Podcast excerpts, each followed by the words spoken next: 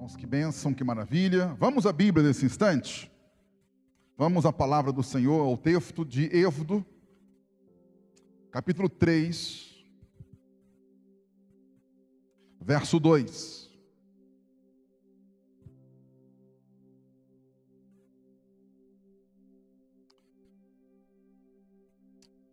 Livro de Êxodo,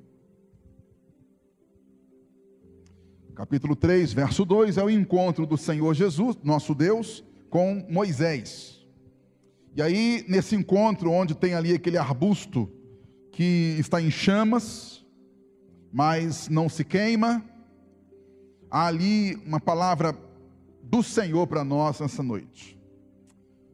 Êxodo 3, 2 fala assim: Ali o anjo do Senhor apareceu a ele numa chama de fogo, no meio de um espinheiro.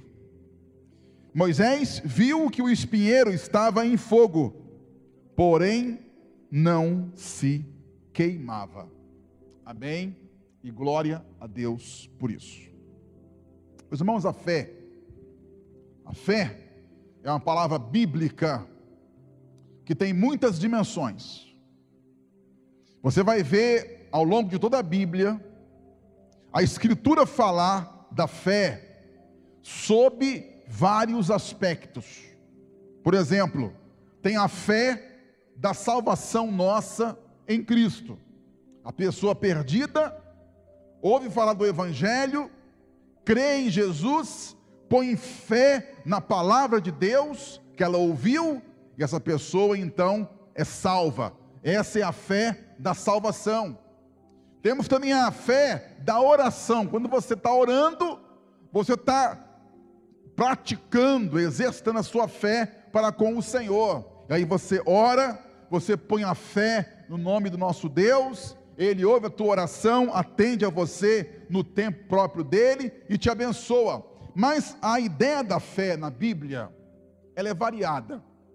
Por exemplo, quando pensamos em nossa fé do viver diário, nós encontramos aí um grande desafio de manter aquecida essa fé de nosso dia a dia, porque não é todo dia que estamos aqui no templo, ou em situações favoráveis, ou com abundância, ou prosperidade, ou tudo em nossa vida dá certo.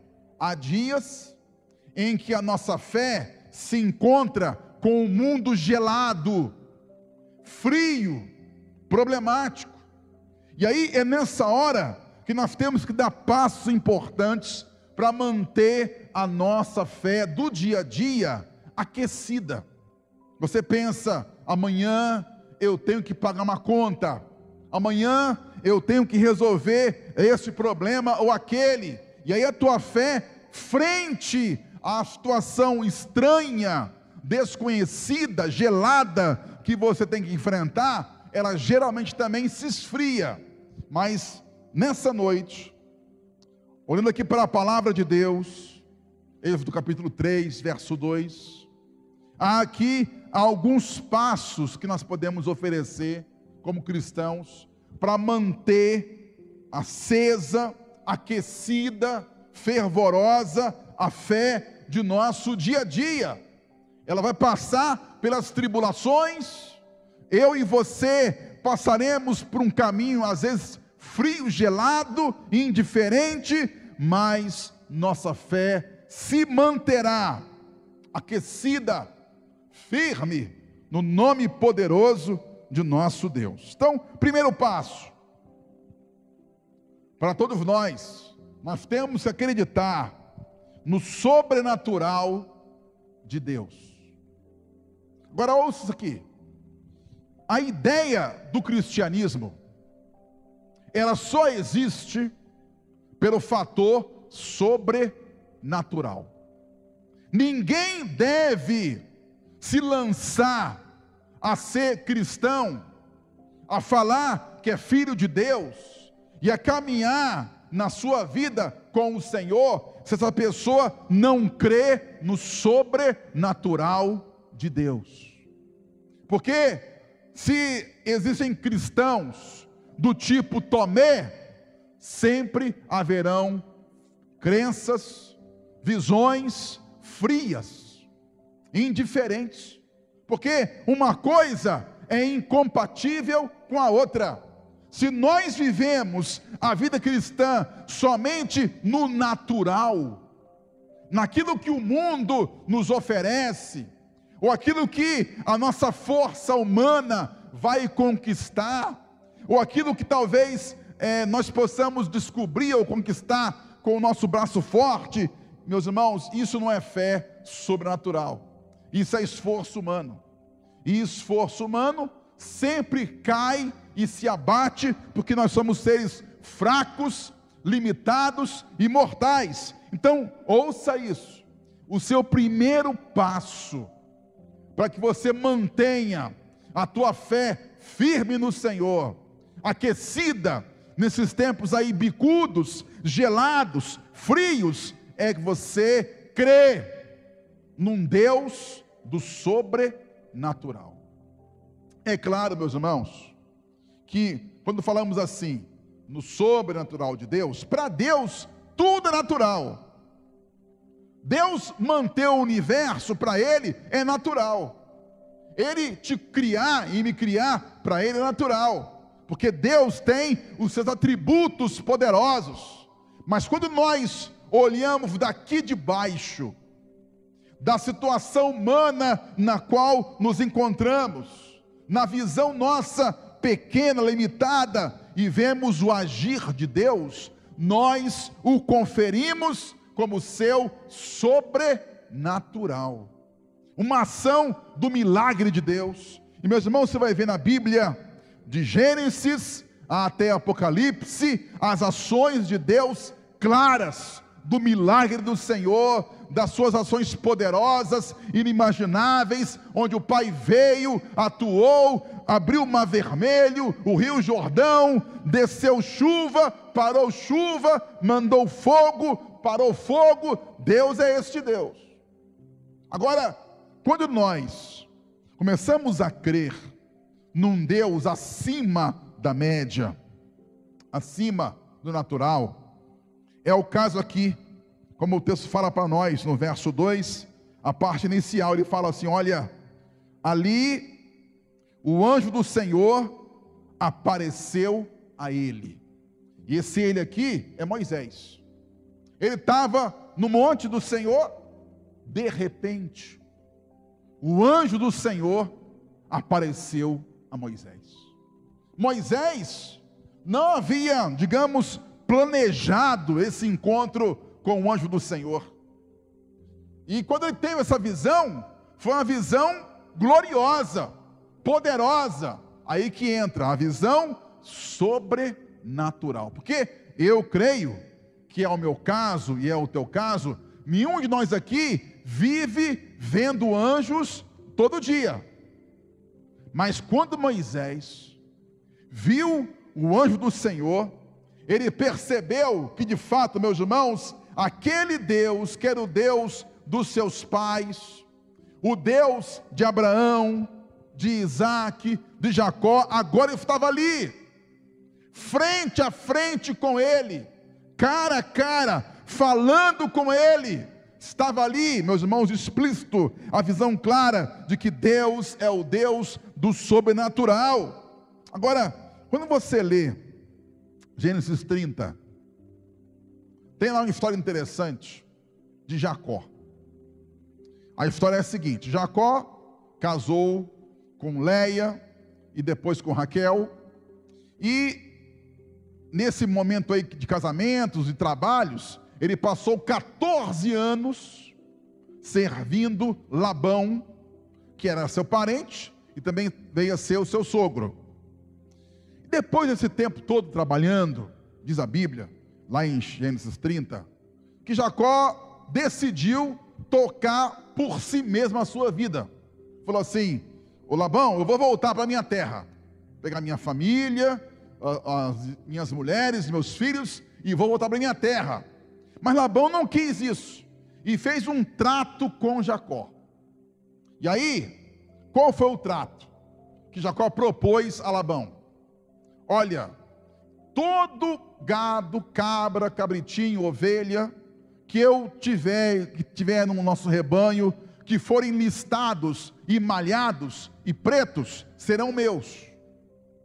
Os que não forem assim, serão teus.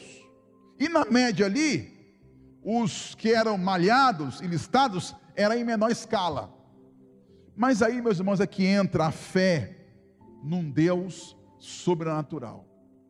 Diz a Bíblia que Jacó foi no mato, pegou uns galhos, descascou os galhos, colocou em frente do bebedouro, quando os animais vinham beber água e também se cruzar. E quando os animais, enquanto cruzavam, olhavam para os galhos ali cortados, e ao conceber o outro animal, quando nascia, nascia manchados, listados e negros. Quando você olha para o texto, aquilo ali não foi uma mágica de Jacó. Aquilo não foi um misticismo de Jacó. Ele não criou nada ali além da fé em um Deus sobrenatural. Porque conta a história que o número de animais manchados, listados e negros cresceu muito, de modo que o rebanho de Jacó sobrepujou em muito o rebanho de Labão. E a explicação, meus irmãos, está aqui, em um Deus sobrenatural. E aí eu te pergunto, na tua caminhada com Deus agora, 2020, quando você trabalha, estuda, na sua casa, naquilo que você faz, você faz pensando que Deus vai agir através das tuas mãos? Ou você age assim, não, Senhor Deus, eu te encontro na igreja, lá no templo é o nosso encontro espiritual, mas aqui, deixa comigo que eu toco a minha vida como eu quiser. Quando pensamos assim, meus irmãos, quando pensamos só no natural nosso, e achamos que a vida será um reflexo da nossa vida natural, nós só colheremos uma fé natural, e ela vai se esbarrar com o mundo gelado, e também vai cambalear e cair, porque nenhuma fé humana resiste à vida deste mundo caótico e destruído pelo diabo. Mas quando você crê em Deus, quando você trabalha com o Senhor, e como Jacó e Moisés, quando você vê a ação de Deus no seu dia a dia, ele se faz para você, para a tua casa, para os teus negócios, para o teu ministério, para a tua vida, um Deus sobrenatural. E aí, nossa fé fica aquecida porque vem o problema e você pensa, Deus tem a solução. Estamos talvez em um beco sem saída e pensamos, Deus tem a solução. Estamos com uma situação onde pessoas falaram alguma coisa contra nós em termos de saúde. Deus tem a solução, porque você não crê no natural. Você crê num Deus que trabalha no sobrenatural. Quantos creem nisso? Eu creio nisso. E a minha fé, que também se junta à sua fé, ela é aquecida quando passamos a acreditar num Deus sobrenatural. Existe, meus irmãos, por aí, hoje em dia cresce essa visão de que Deus não entra em nosso dia a dia de que talvez Deus entre um pouco em nossa teologia, nas doutrinas que nós abraçamos, talvez em nossa oração, na música que nós cantamos para o Senhor, mas Deus entrar no meu dia a dia, Deus intervir na minha saúde, Deus trabalhar para que eu prospere, não, somos nós. Essa ideia, meus irmãos, não é bíblica. Ela é carnal e até diabólica, porque se eu tenho um Deus que não consegue entrar no meu dia a dia e agir de forma espantosa, poderosa e grande, não temos Deus nenhum. Se o nosso Deus está preso aqui a um templo, a uma postura religiosa, não temos Deus poderoso algum, mas se pelo contrário, nós cremos num Deus que entra em nosso dia a dia, que sabe onde dói em você e em mim, um Deus que tem planos especiais para o nosso trabalho, família, vida futura e bênção do Senhor, pode crer, esse Deus é o Deus de que fala a Bíblia, o Deus do sobrenatural. Meus irmãos, segundo lugar, segundo passo, para que nossa fé possa ficar aquecida com o Senhor em um mundo cão, difícil e mau, nós temos que descobrir onde está a chama de Deus em nossa vida. Interessante que fala aqui o texto, olha, o anjo estava ali, apareceu a Moisés, né? E fala assim na sequência do verso 2: numa chama de fogo no meio de um espinheiro. Moisés viu a situação, viu lá a árvorezinha, o arbusto, o espinheiro, e aquele espinheiro estava em chama, pegava fogo. Ele viu aquilo. Foi uma visão específica, clara de Moisés, onde estava a chama que mostraria e revelaria o falar com o Senhor, o agir de Deus em sua vida. Meus irmãos, eu te pergunto, onde é que Deus tem acendido no seu coração a chama da fé para com Ele. Porque todos nós temos uma história. Por exemplo, a história de Jeremias Júnior aqui. Vou chutar aqui uma chama, uma chama, Jeremias pai. Quando Jeremias filho era criança, ele teve um diagnóstico de saúde ruim, difícil. Mas os pais dele, dele colocaram a chama de sua fé nessa questão e disseram: Senhor, nós vamos consultar o Jeremias, vamos tratá-lo com remédios, vamos mantê-lo na bênção, mas nós confiamos em Ti. Então eles colocaram a sua chama de fé num Deus que podia curar o seu filho, e o pai o abençoou e o curou em nome do Senhor Jesus. Então toda vez eu creio, Sheila e Jeremias. Quando vocês passam assim por alguma dificuldade, na família, pessoalmente, vocês pensam: um dia eu orei a meu Deus e ele ouviu a minha oração pelo meu filho. E essa chama renova. Esse fogo de Deus é renovado.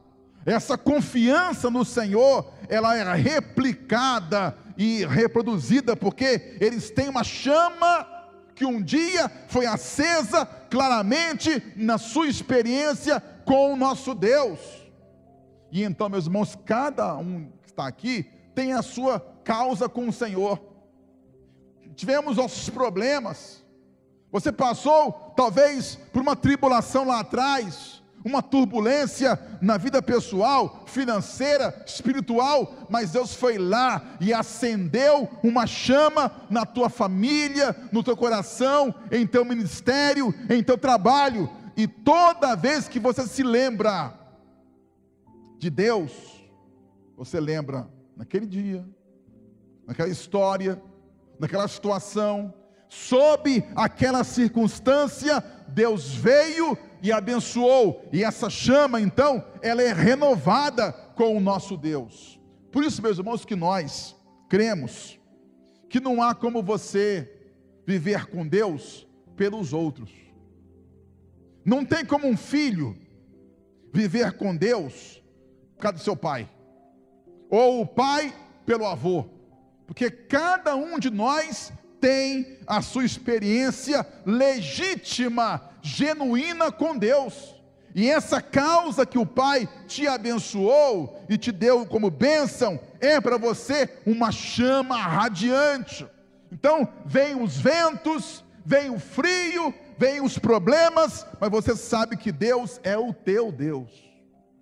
Está ali a chama acesa no teu coração. Ela não é a chama do outro ou da outra pessoa, ela é a chama que Deus colocou na minha experiência com Ele. Por isso, meus irmãos, que nós, como cristãos, cremos cada dia mais nessa ideia de que nós temos um sacerdócio pessoal, eu e Deus, você e o Senhor, essa relação íntima nossa com o Senhor, porque na hora H, quando tudo é, vai embora, os amigos vão embora, o dinheiro vai embora, até a saúde às vezes vai embora, você pode saber que o teu Deus não vai embora, Ele está com você, porque você viveu com Ele uma chama viva de graça e de bênção. E aí, meus irmãos, deixa eu falar para você aqui um exemplo. Lá em Mateus, capítulo 9, quando fala do próprio Mateus mesmo, ele estava como um servidor público, servindo aos judeus e ao Império Romano. Fala a Bíblia em Mateus 18, 9, aliás, que Cristo passa. E aí ele vê Mateus sentado, trabalhando. Mateus é um burocrata. Ele recebe dinheiro e passa o dinheiro para Roma. Recebe e passa para Roma. Ele é um burocrata. Mas quando Jesus passa ali por Mateus, em Mateus 9, Jesus não vê Mateus como um burocrata. O vê como um homem que pode ser muito útil para a sua vida, para o seu discipulado, para o seu ministério e para o mundo inteiro. E aí, Jesus chama Mateus, Mateus se levanta, passa a seguir o Senhor. Depois de muitos anos, Mateus escreve um livro, o Evangelho segundo Mateus. E até hoje, nós conhecemos Jesus pelos milagres, Jesus pelas parábolas, Jesus pelo ensino, nas bem-aventuranças, no monte que ele subiu, na sua grande comissão, porque Deus pegou um homem que era um burocrata, que não tinha chama de Deus nenhuma, e o transformou em um escritor com uma chama poderosa do Evangelho na sua vida. Meu irmão, você não pode abrir mão da chama que Deus colocou no teu coração, na tua alma. E se Ele colocou essa chama, é para você cada dia mais irradiar vida, graça, esse fogo do Senhor na tua vida deve cada vez mais ser uma bênção. E todos nós temos que descobrir essa chama de Deus em nossa vida. Às vezes você, enquanto cristãos, duvidosos, frios, amargurados, tristes, por quê? Porque não permitiram que o mesmo Jesus que chamou Mateus de uma vida de burocracia para uma aventura de fé com ele, e ele aceitou isso, essas pessoas não querem esse Jesus. Elas querem um Jesus quadradinho. Um Jesus que eu possa medir, decifrar, dimensionar e manter sob o controle da minha vida. Agora, quando Jesus nos chama, meus irmãos, ele muda o eixo. Não somos nós que o controlamos, é ele que agora nos controla e nos dá a sua chama, o seu fogo a sua fé aquecida e gloriosa dele para conosco. Amém? Meus irmãos, em último lugar, terceiro passo que você pode dar para que a tua fé fique acesa, aquecida com o Senhor, não só crer que Deus é um Deus do sobrenatural, não só descobrir que há em você uma chama poderosa e ao tê-la e ao vivê-la, você vai alcançar muitas bênçãos com o Senhor, mas também, meu irmão, escolha uma experiência que te aqueça e não que te queime. Porque olha que interessante, lá em Êxodo, Moisés está no monte, o anjo do Senhor se mostra para ele pelo arbusto que está se incendiando, mas não há combustão ali. Ele não se queima o arbusto. Ele olha para aquilo ali e vê as folhas em fogo, o pezinho em fogo, né? A copa do, da árvorezinha em fogo, mas não há combustão.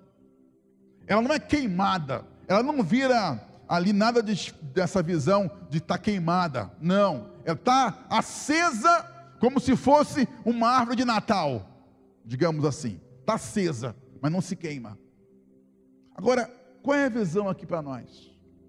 É de que às vezes nós, meus irmãos, em nosso afã para uma fé com Deus, talvez na tentativa nossa, até humana, de querer oferecer mais para o Senhor, nós temos uma fé, mas que queima a nossa vida. Agora, fala o texto que a fé de Moisés foi: ele viu a sarça ardente, mas não se queimava. Será que a nossa fé, nossa crença em Deus, tem nos aquecido ou nos queimado? E aí eu quero explicar para você essas duas relações de aquecimento e de queima em relação à nossa fé para com o Senhor. Fala a Bíblia, meus irmãos, lá em Êxodo capítulo 18, que Moisés estava lá no deserto, com mais de um milhão de hebreus, e aí apareceu para ele o seu sogro, Jetro. E aí apareceu lá, eles falaram um com o outro, eles abraçaram, cumprimentaram, e Jetro então foi ver as ações de Moisés no seu dia a dia. E aí ele percebeu o seguinte: Moisés todos os dias parava na tenda, sentado, e dezenas, centenas, quase que milhares de pessoas vinham pedir orientação de Moisés em relação a Deus. Uma causa para ser julgada, uma situação para ser definida. Ele ficava lá. Aí Jetro percebeu, meus irmãos, que aquilo ali trazia para Moisés não bênção, mas cansaço, fadiga, angústia, problemas. E aí ele deu para Moisés um conselho: Moisés, escolha aí pessoas, sábios, gente que tema também ao Senhor, e os ponha como chefes de mil, de cem, de cinquenta e de dez. E ele então dividiu o trabalho, liberou aquele trabalho para aquelas pessoas, e aí ele percebeu o seguinte: que ele, como pessoa do Senhor, Moisés, não tinha agora mais que se queimar em sua liderança. E aí, às vezes, meus irmãos, temos aqui pais, mães, profissionais, que talvez estejamos nos queimando na tentativa humana de fazer o melhor para Deus. E o que Deus quer não é te fritar, te queimar. O que Deus quer é te aquecer. Então, por mais que nós façamos, nós temos um limite. Você não pode ser ao mesmo tempo uma, duas, três mil pessoas ao mesmo tempo. Você é um ser humano, a tua fé é valiosa, mas ouça isso: nossa fé ou a nossa ação para com o Senhor jamais pode ser usada para nos prejudicar, para nos cansar, para nos trazer algum estresse, para nos queimar em termos espirituais ou pessoais. Pelo contrário, a fé que nós temos no Senhor é uma fé para nos aquecer, para nos trazer benefícios, alegrias, bênção. A fé que o Pai nos concede, ela nos leva a um manancial de bênção. Então, por exemplo, eu aqui como seu pastor, quero aqui louvar a Deus, porque conheço muitos pastores hoje em dia que estão estressados, perturbados, aflitos, porque usam a sua fé de uma forma exagerada e que se queimam. Mas quando nós temos pessoas com quem possamos compartilhar a vida, o ministério, o choro, a alegria, as mãos, a comunhão, a vida com o Senhor, essa fé que temos no Senhor, ela é compartilhada. E em vez de nós nos queimarmos, nós ficamos aquecidos, eu e você e todos nós com o nosso Pai. Por isso, nessa noite, você vai agora se colocar em pé. Queria ter um tempo com você aqui de oração com o nosso Deus. Aqui no templo, em sua casa. Eu quero aqui desafiar você nessa noite. Nesse finalzinho do mês de agosto, quero te perguntar: a quantas andam a sua fé com o Senhor? A tua fé está fria, gelada, indiferente, ou a tua fé está aquecida, calorosa, abençoada e abençoadora? E te pergunto mais: a tua fé está posta em Deus ou em alguém, um outro ser humano, que talvez você ache que tem mais fé que você? Nossa fé, meu irmão, a nossa fé, minha irmã, ela tem que estar mantida, aquecida com o Senhor, não pelos outros, mas pelo Deus que aquece nossa alma, nosso coração. Por isso, meu irmão, creia. Deus não é um Deus natural. Nosso Pai, Ele é sobre nossa vida. Ele é sobrenatural. E Ele tem ferramentas que você e eu jamais teremos. E o Pai tem recursos no céu que nós jamais teremos. E Ele ama fazer isso. Ele ama partilhar conosco do seu milagre e da sua bênção. Nosso Pai não é um Deus egoísta que só quer tudo para Ele, pelo contrário, Ele é um Deus todo-poderoso mas que compartilha com você e comigo dos seus milagres, das suas providências, da sua provisão, do seu sobrenatural. Então, meu irmão, pare de crer num Deus pequenininho e comece a crer num Deus grande.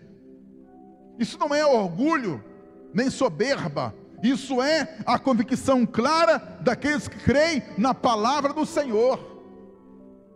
Segundo lugar, Quero que você descubra, meu irmão, a chama do Evangelho de Jesus na tua vida. No caso de Mateus, Cristo chamou para deixar um, de ser um burocrata para ser um escritor, alguém que iria anunciar para a sua geração e para as próximas gerações quem Jesus era. Eu não sei quanto a você, qual foi o lugar que o Pai tem te chamado, aqui no louvor, na adoração, na obra de missões, na comunhão, na nossa vida com o nosso Pai, de crescermos na fé, no serviço, eu não sei, mas você sabe. Você sabe onde, quando você ouve falar de um assunto, de uma palavra, de um tema, aquilo arde profundamente no teu coração. Essa é a chama de Deus para a tua vida. Quando você mergulha nessa chama, o Pai te aquece e te abençoa poderosamente. Meus irmãos, o meu último desafio para você nessa noite é o seguinte: é o seguinte. Não tente nem fazer nada, nem fazer tudo para Deus. Faça aquilo que Ele colocou em tuas mãos. Faça aquilo que o Pai te comissionou fazer. Uma ocasião, eu conheci uma família lá em Vila Velha. E havia um senhor, o patriarca da casa. Eles estavam todos fora da igreja. E falou assim: Pastor, olha, eu fui líder da igreja. Eu pregava, eu ensinava, eu cantava, eu conduzia o rebanho. Ele falou: Olha, pastor, eu quis fazer muita coisa para o Senhor. E aí ele falou para mim uma palavra que até hoje eu guardo no meu coração. Ele falou o seguinte: Olha, pastor, eu aprendi que o diabo faz duas obras no crente. Ou ele esfria o crente, ou esquenta demais. Ou esfria, ou esquenta demais.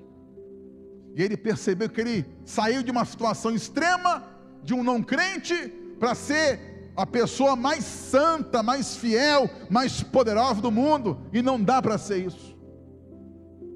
Nós temos que seguir na dimensão, na bênção, na chama que o Pai colocou em nossas mãos.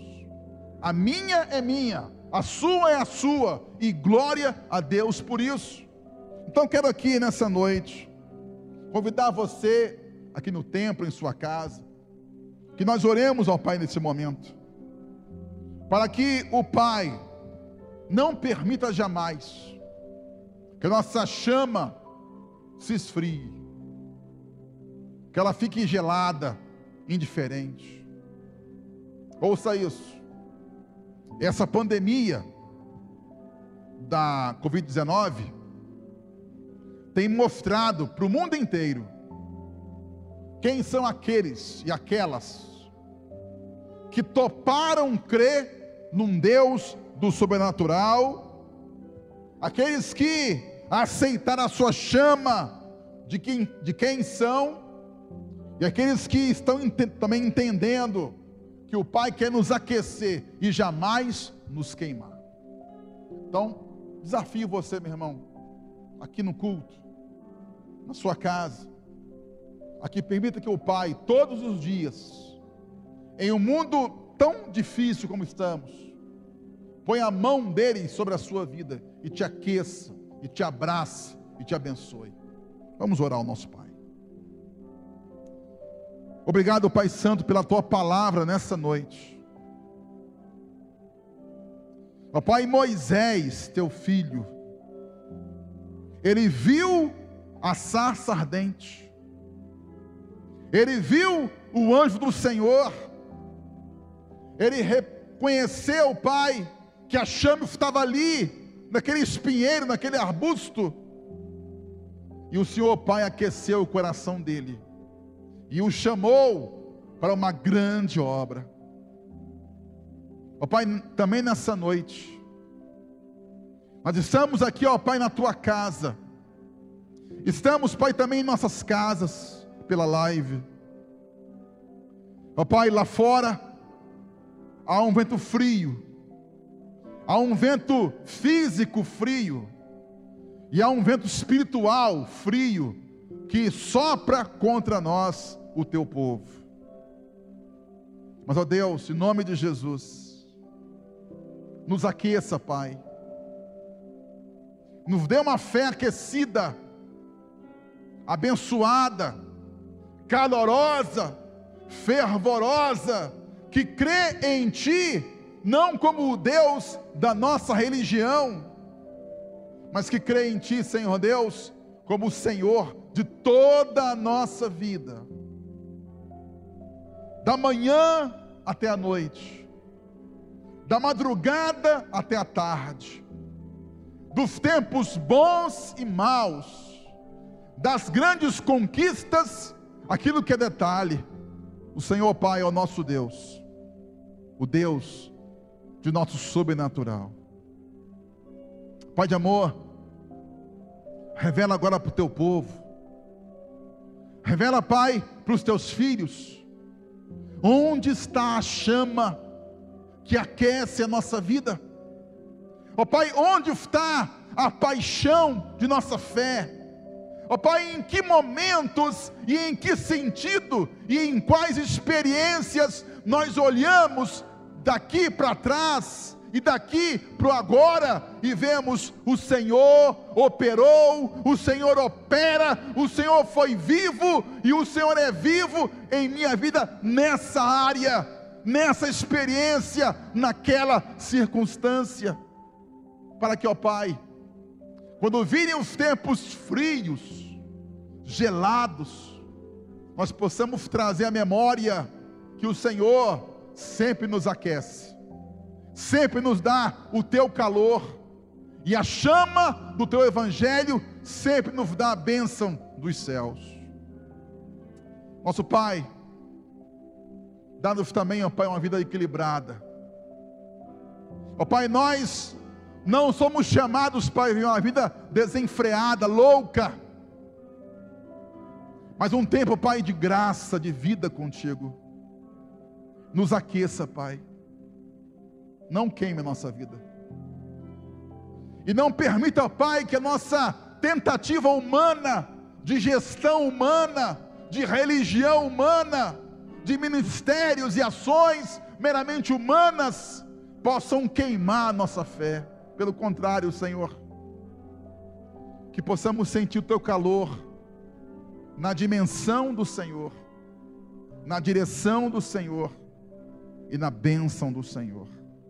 Ó oh, Pai, obrigado porque estamos ao final deste mês. E daqui a alguns dias, sob a tua bênção e de acordo com a tua vontade, entraremos em um novo mês. Mas, ó Pai, obrigado. Porque ao longo de todo esse mês de agosto, o Senhor não foi para nós um desgosto, pelo contrário, o Senhor trouxe aquecimento, calor humano, bênção dos céus, vitórias do Senhor, ó Pai, repercutiram aqui em toda a nossa vida. Por isso, ó Pai, nós te exaltamos e nós bendizemos o nome do Senhor. Ó Pai, fica conosco aqui no templo em nossa casa, em nossa família. Nos dê, ó Pai, um final de noite em tua presença. Assim nós oramos, Pai, gratos pela tua bênção, em nome do Senhor Jesus. Amém.